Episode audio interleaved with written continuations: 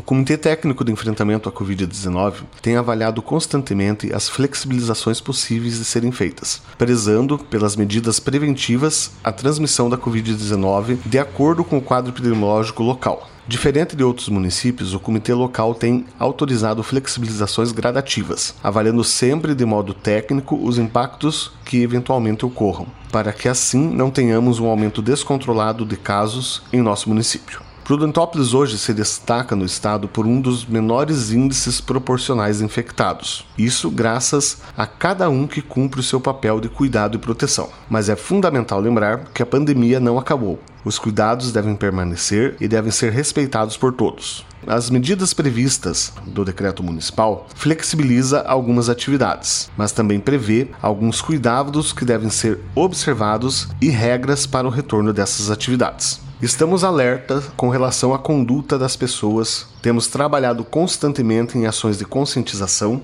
e, caso o quadro mude, precisaremos novamente ter medidas de restrição mais duras. Muitos estão deixando de utilizar máscaras, deixando de observar os cuidados essenciais. Deixamos aqui nosso apelo a todos. Houve flexibilização das medidas, mas o risco ainda está aí. Precisamos ter cautela nas nossas ações para que o nosso município continue da forma como está, estável, sem a necessidade de medidas restritivas mais severas.